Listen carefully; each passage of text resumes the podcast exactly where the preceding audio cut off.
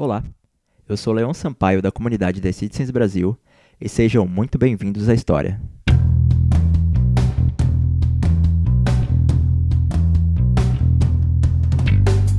Esse é o primeiro episódio da nossa série de podcasts que vai reunir fatos históricos do Manchester City, relatos de torcedores e vai explicar por que tudo isso nos faz conectados a um clube daquela ilha do outro lado do Atlântico. Ele será dedicado aos antigos e aos novos torcedores que carecem de informação e gostaria de saber mais sobre o City e aos entusiastas também do futebol inglês. Se você se encaixa em uma dessas categorias ou conhece alguém, peço que recomende e divulgue a série, será de enorme contribuição. A dificuldade que muitos enfrentam ao buscar materiais confiáveis em língua portuguesa sobre a história do Manchester City foi o que mais me motivou a iniciar essa série. Não posso deixar de mencionar também e dar os créditos pelo apoio muitos torcedores que colaboraram para esse pontapé inicial. O formato de podcast foi o que julguei ser mais fácil de absorção de uma quantidade muito grande de informação, além de ser a mídia que mais tenho facilidade e aptidão. Aos que têm mais facilidade com o idioma do inglês, recomendo os materiais do historiador Gary James, que ainda contribui com livros e publicações. Se vocês tiverem pouco acesso ou muita dificuldade em absorver o conteúdo no idioma original, farei o que estiver ao meu alcance para traduzir em áudio para vocês. Vocês podem encontrar o podcast via Spotify e em outros agregadores de sua preferência. Faremos também o upload do áudio via YouTube para os que preferem essa mídia ou assinam o serviço. Para contatar diretamente a mim, o meu e-mail é social@manchestercity.com.br. Se gostaria de mais informações sobre a torcida, envie um e-mail para torcida@manchestercity.com.br. Demais informações e interações podem nos encontrar nas nossas redes sociais, The Citizens BR, no Twitter, Instagram e Facebook. E de verdade, eu pensei bastante sobre o que falar no primeiro episódio. Selecionar fatos importantes que merecem passar na frente dos outros é uma tarefa muito difícil para um time que viveu tantos momentos marcantes, principalmente nos últimos anos. Com isso, resolvi contar minha história com o City, envolvendo o que talvez seja o momento mais emblemático do futebol inglês em toda a sua história, e o que fizeram muitos dos que torcem hoje vestirem a camisa do time.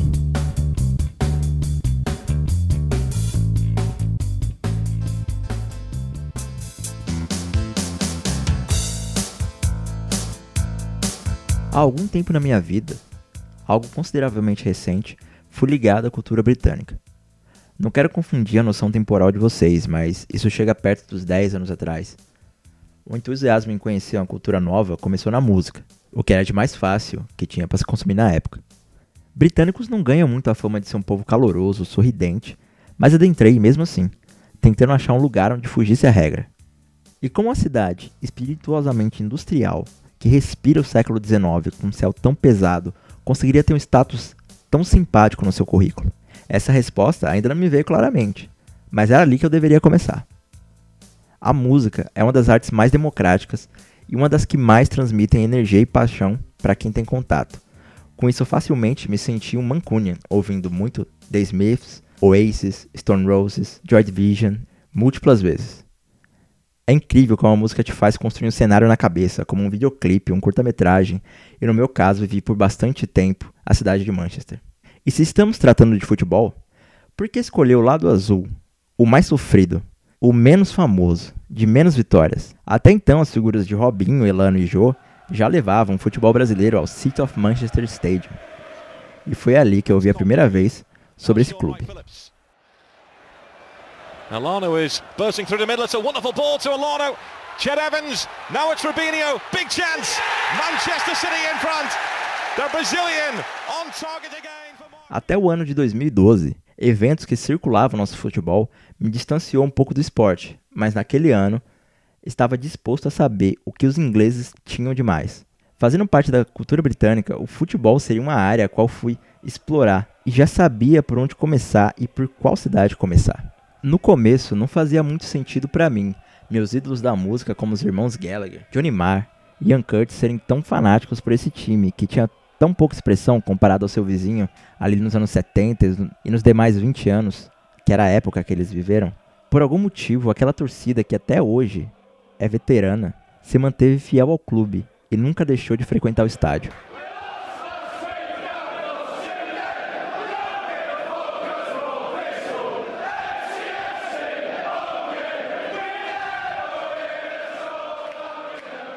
Existe uma energia azul que manteve os torcedores firmes.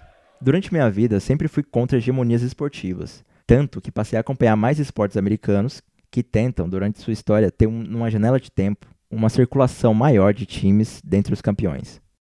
Naquele tempo, não vi uma grande gama de vencedores da Premier League, somente inúmeras vezes Manchester United e Chelsea levantando taças a rodo nas lentes da imprensa esportiva brasileira.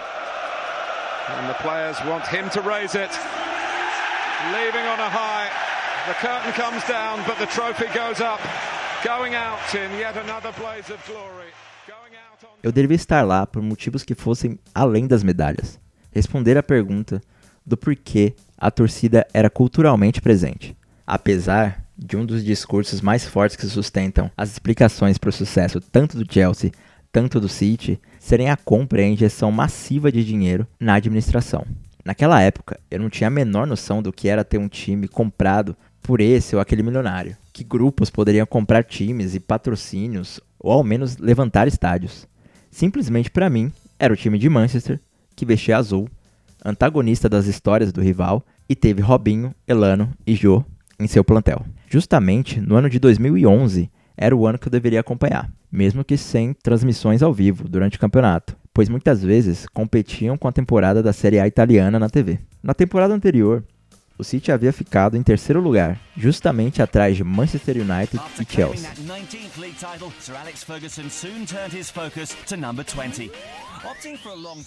Nada mal para um time que disputava um campeonato com essas figuras e tendo o popular Arsenal, certo? Graças à internet e nas possibilidades de pesquisa que ela oferece, eu pude ter noção do que se tratava aquele campeonato.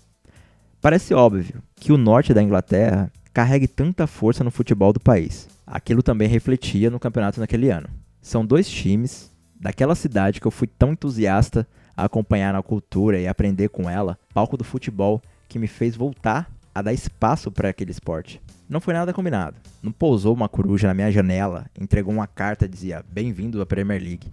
Muito menos chegou um mago na minha porta dizendo que aquele dia era o dia que eu ia viver uma grande aventura. Simplesmente foi o ano que eu deveria assistir e acompanhar o Manchester de Azul. Naquela temporada, era a primeira de Cunagüero, que era então a maior contratação do clube, vindo de bons tempos de Atlético de Madrid.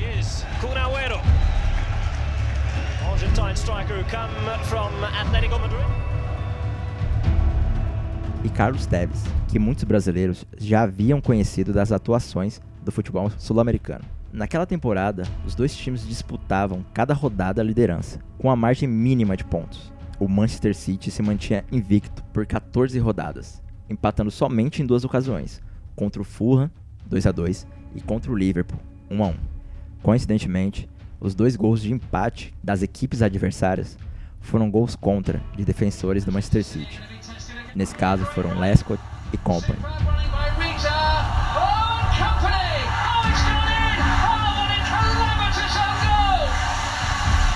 Esses dois nomes ainda aparecerão em ocasiões futuras aqui na nossa história. Nos próximos minutos, eu vou eleger cinco jogos que não poderiam ser esquecidos por nenhum torcedor e foram essenciais para que essa Premier League marcasse para bem ou para mal. Em se tratando dessa cidade ser o foco central daquele ano, um dos eventos mais aguardados, com certeza, era o Derby de Manchester. O primeiro deles naquele campeonato talvez seja um dos mais memoráveis derbys para os Citizens. No dia 26 de outubro, ainda em 2011, igualou-se a maior vitória do confronto, igualmente azul, como em 1926, também no Old Trafford. Na casa dos 22 minutos, Balotelli colocava a bola de forma cirúrgica no canto esquerdo de Devolveu para o meio, Balotelli bateu colocado! Gol! Levantando a camisa, sem expressar mínimos sentimentos, e revelava uma outra escrito Why Always Me. Balotelli tinha frequentes holofotes na imprensa, e em sua última aparição pela mídia, havia se envolvido num acidente com fogos de artifício dentro da sua casa. Sim, foi naquele ano mesmo. Seu segundo gol foi no segundo tempo, aos 60, e logo em seguida o de Agüero, aos 69.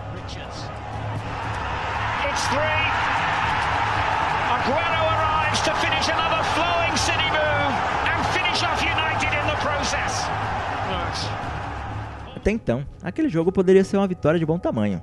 Um 3 a 0 sem nenhuma complicação, com o City muito presente na área adversária. Aquele jogo, contou com muita presença dos dois times, muitos chutes a gol de ambos os lados. Poderia voltar para casa satisfeitos, mas não.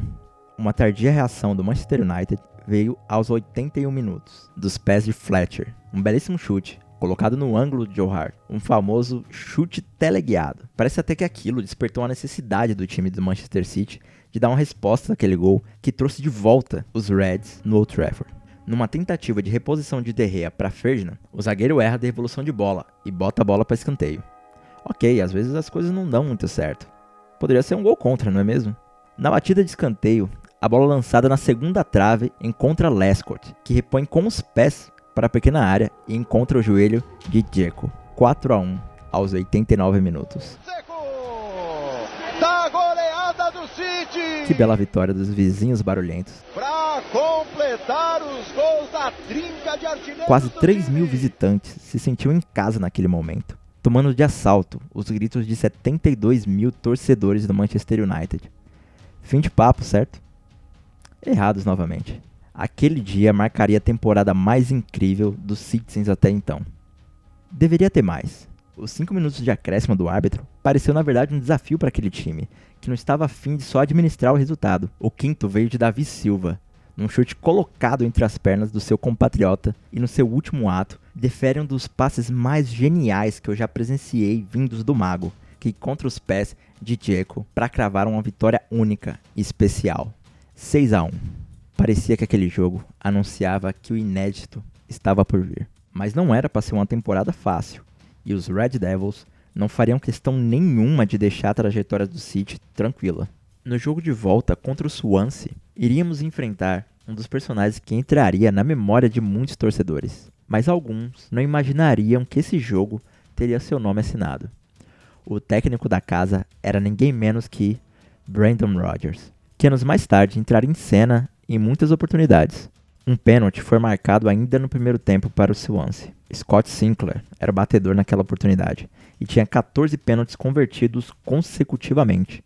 Na ocasião, não colocou o suficiente a bola no canto, indo nas mãos de Joe Hart, aliviando para o lado azul. O City precisava de um gol no segundo tempo para aliviar as tensões e permanecer líder, com mais chances na ponta. Balotelli ainda tenta cavar um pênalti, mas o juiz não entende como falta. É na cabeçada de Luke Moore, aos 83, que as coisas dificultam. Com o fim do jogo, o United passa a ser líder nessa e nas outras rodadas. Nos cinco jogos seguintes, o City contabilizou dois empates e uma derrota contra o Arsenal.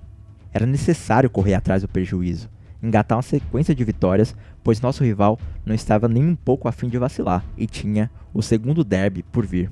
No dia 30 de abril de 2012, United era líder, com três pontos na frente. Era necessário somente um empate no Etihad para manter a vantagem e ficar com uma mão na taça. The most important Manchester derby in recent memory is about to start. Jogar pensando nessa possibilidade era um luxo que só quem é beneficiado pode ter, mas para muitos é uma armadilha. Talvez faltou um pouco de ciência do adversário e de que clássico é clássico e vice-versa. Pois então, era o que tínhamos em mente. E foi notório a ansiedade física e a vontade de todos os jogadores, que só aumentava a cada chute bloqueado, a cada bola desviada.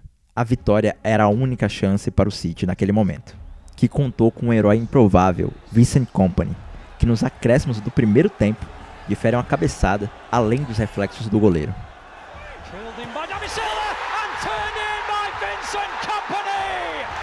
Manchester City ahead, right on half time. Cometh the hour, cometh the captain. Naquele lance, Tevez é quem estava na pequena área, de intruso, fazendo com que De Gea dividisse ainda mais a sua atenção. Se todo herói tem um ajudante, o de Vincent Company poderia ser então Carlos Tevez.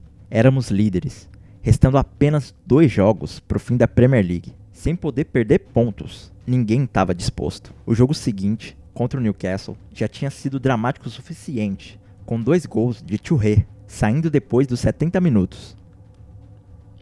Mas o maior jogo estava por vir. A última rodada.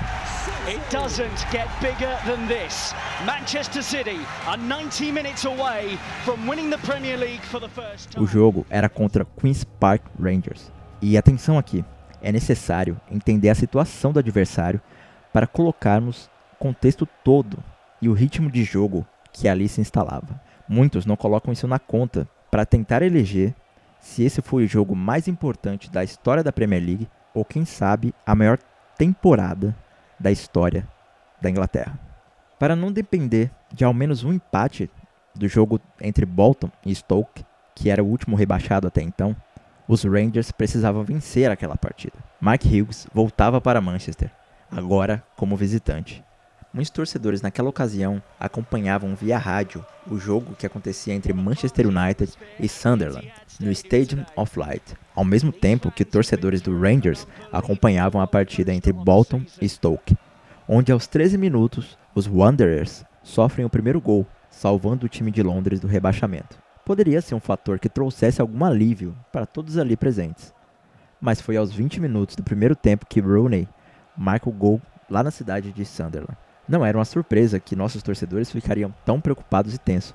Até mesmo poderia aquele ser o acontecimento, o motivo o qual Roberto Mancini colocaria De Jong no aquecimento com apenas 26 minutos.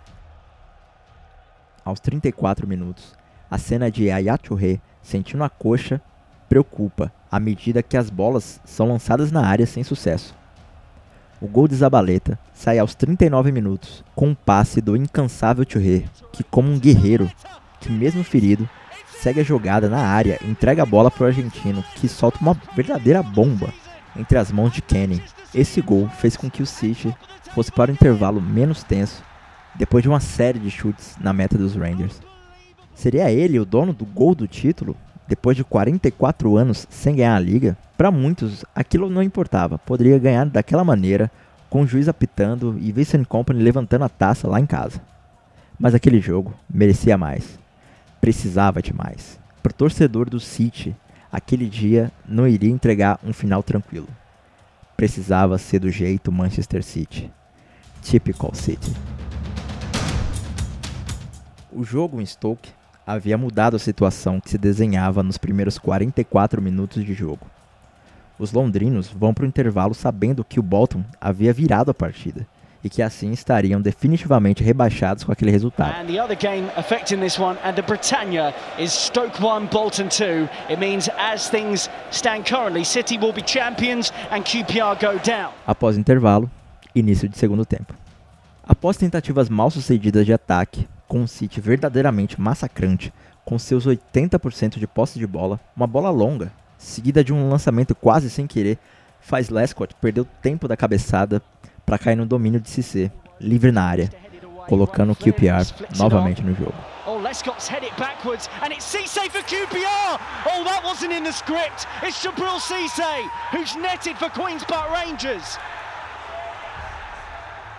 Era necessário calma, um único gol a favor para voltarmos à situação inicial, mas nada parecia estar tranquilo ou sob controle. Aos 54 minutos, uma situação chama atenção na entrada da área adversária e Tevez cai. O auxiliar de Mike Dean, que acompanhou o dado momento, sugere interromper o ataque do City. Junto a ele está Joey Barton, ex-jogador do Manchester City, vindo da base do clube, que agora, no momento, causava certo motim na paralisação do jogo e é flagrado dando a cotovelada em Tevez produces a red card. Joey Barton is sent off against his former club at the Etihad Stadium. Após a checagem dos fatos, o árbitro mostra o cartão vermelho e os protestos de Joey Barton causam um atraso de jogo. Não o bastante, Barton chuta o Agüero, que estavam em meio à multidão, tendo que ser escoltado pelo ex-companheiro de clube, Mika Richards. Aquela situação rendeu 3 minutos de paralisação exatamente.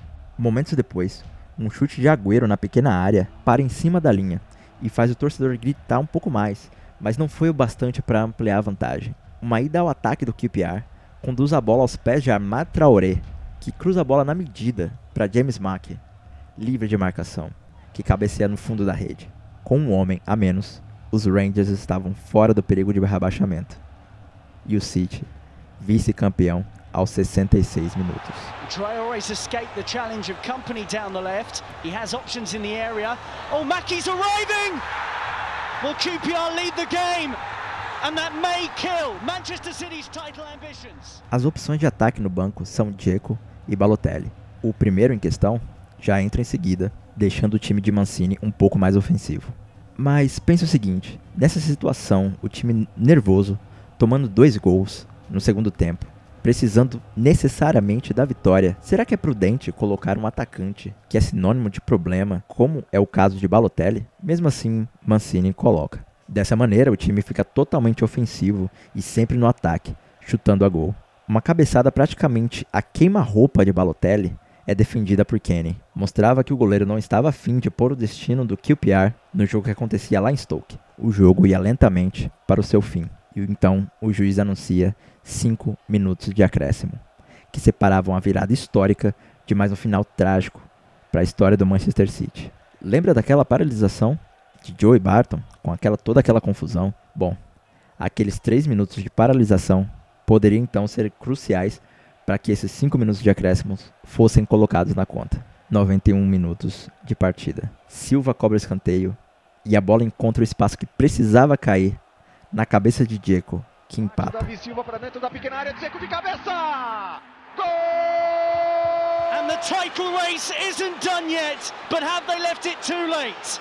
O City volta, mas restavam apenas 3 minutos para o fim da partida. Numa situação dessas, o tempo corre como areia entre os dedos uma bola perdida no ataque do QPR faz ela sair contra o curso. O QPR naquele momento só queria que a partida terminasse e quase não estava fim de jogo ou até mesmo ampliar a vantagem. Eles só queriam mandar a bola o mais para frente possível. Numa situação dessa, a bola encontra a lateral, mas ainda assim, posse do QPR. Não poderíamos perder a posse de bola, mas precisava ser daquele jeito. 93 minutos. O lateral é cobrado para o time londrino, mas a bola encontra Lescott, que havia sido um dos prováveis vilões daquele dia, agora inicia um ataque mais emblemático do futebol inglês. A bola encontra De Jong pelo meio, que demora para passar. Agora imaginem vocês que muitos torcedores naquele momento empurravam às pressas o meio-campo, pois não havia tempo. Mas tudo aconteceu como deveria. Cada centímetro vagarosamente andado. Naquele lance, Agüero estava como segundo atacante, um meia ofensivo, que recebe a bola, entrega para Balotelli, não há ninguém sentado no Etihad Stadium, que parecia naquele momento um catalisador. Manchester United have done all they can. That Rooney goal was enough for the three points. Manchester City are still alive here. Num esforço quase no limite, o italiano coloca a bola à frente do nosso herói. Naquele momento, Company faz um movimento crucial para o sucesso da jogada, deslocando os zagueiros dentro da área. Ele foi o herói que trouxe o City de volta à liderança do derby, colocando a bola nas redes naquele dia. E agora, ele contribui sem ao menos tocá-la. Só um único zagueiro consegue alcançar Agüero. Ele é tocado no pé direito, mas o argentino não cai. Não poderia cair, não agora. 93 e 19 era o momento do artilheiro, onde ele deveria estar, onde a bola deveria cair. Na entrada da pequena área, só ele, Kenny, para colocar ela lá dentro, aos 93 e 20. Balotelli, Aguero! I swear you'll never see anything like this ever again! Do milagre! Do City três vezes! Parece fácil atribuir um só responsável pelo heroísmo daquela data. O que seria aquele final se Company não tivesse marcado contra o United? Ou até mesmo se Joey Barton não tivesse sido expulso e causado um atraso digno dos 5 minutos de acréscimo? Se Mantini não tivesse colocado Dzeko e Balotelli no segundo tempo, talvez se nada disso tivesse acontecido, não seria possível zerar um cronômetro de 44 anos. Tempo esse que muitos viram passar, não esperava a hora daquele cronômetro zerar. Mesmo que para mim aquela fosse a primeira Premier League como City. Foi o suficiente. A que marcou, transmitiu tudo o que faltava para esse ser meu clube número um, mesmo estando numa ilha do outro lado do Atlântico.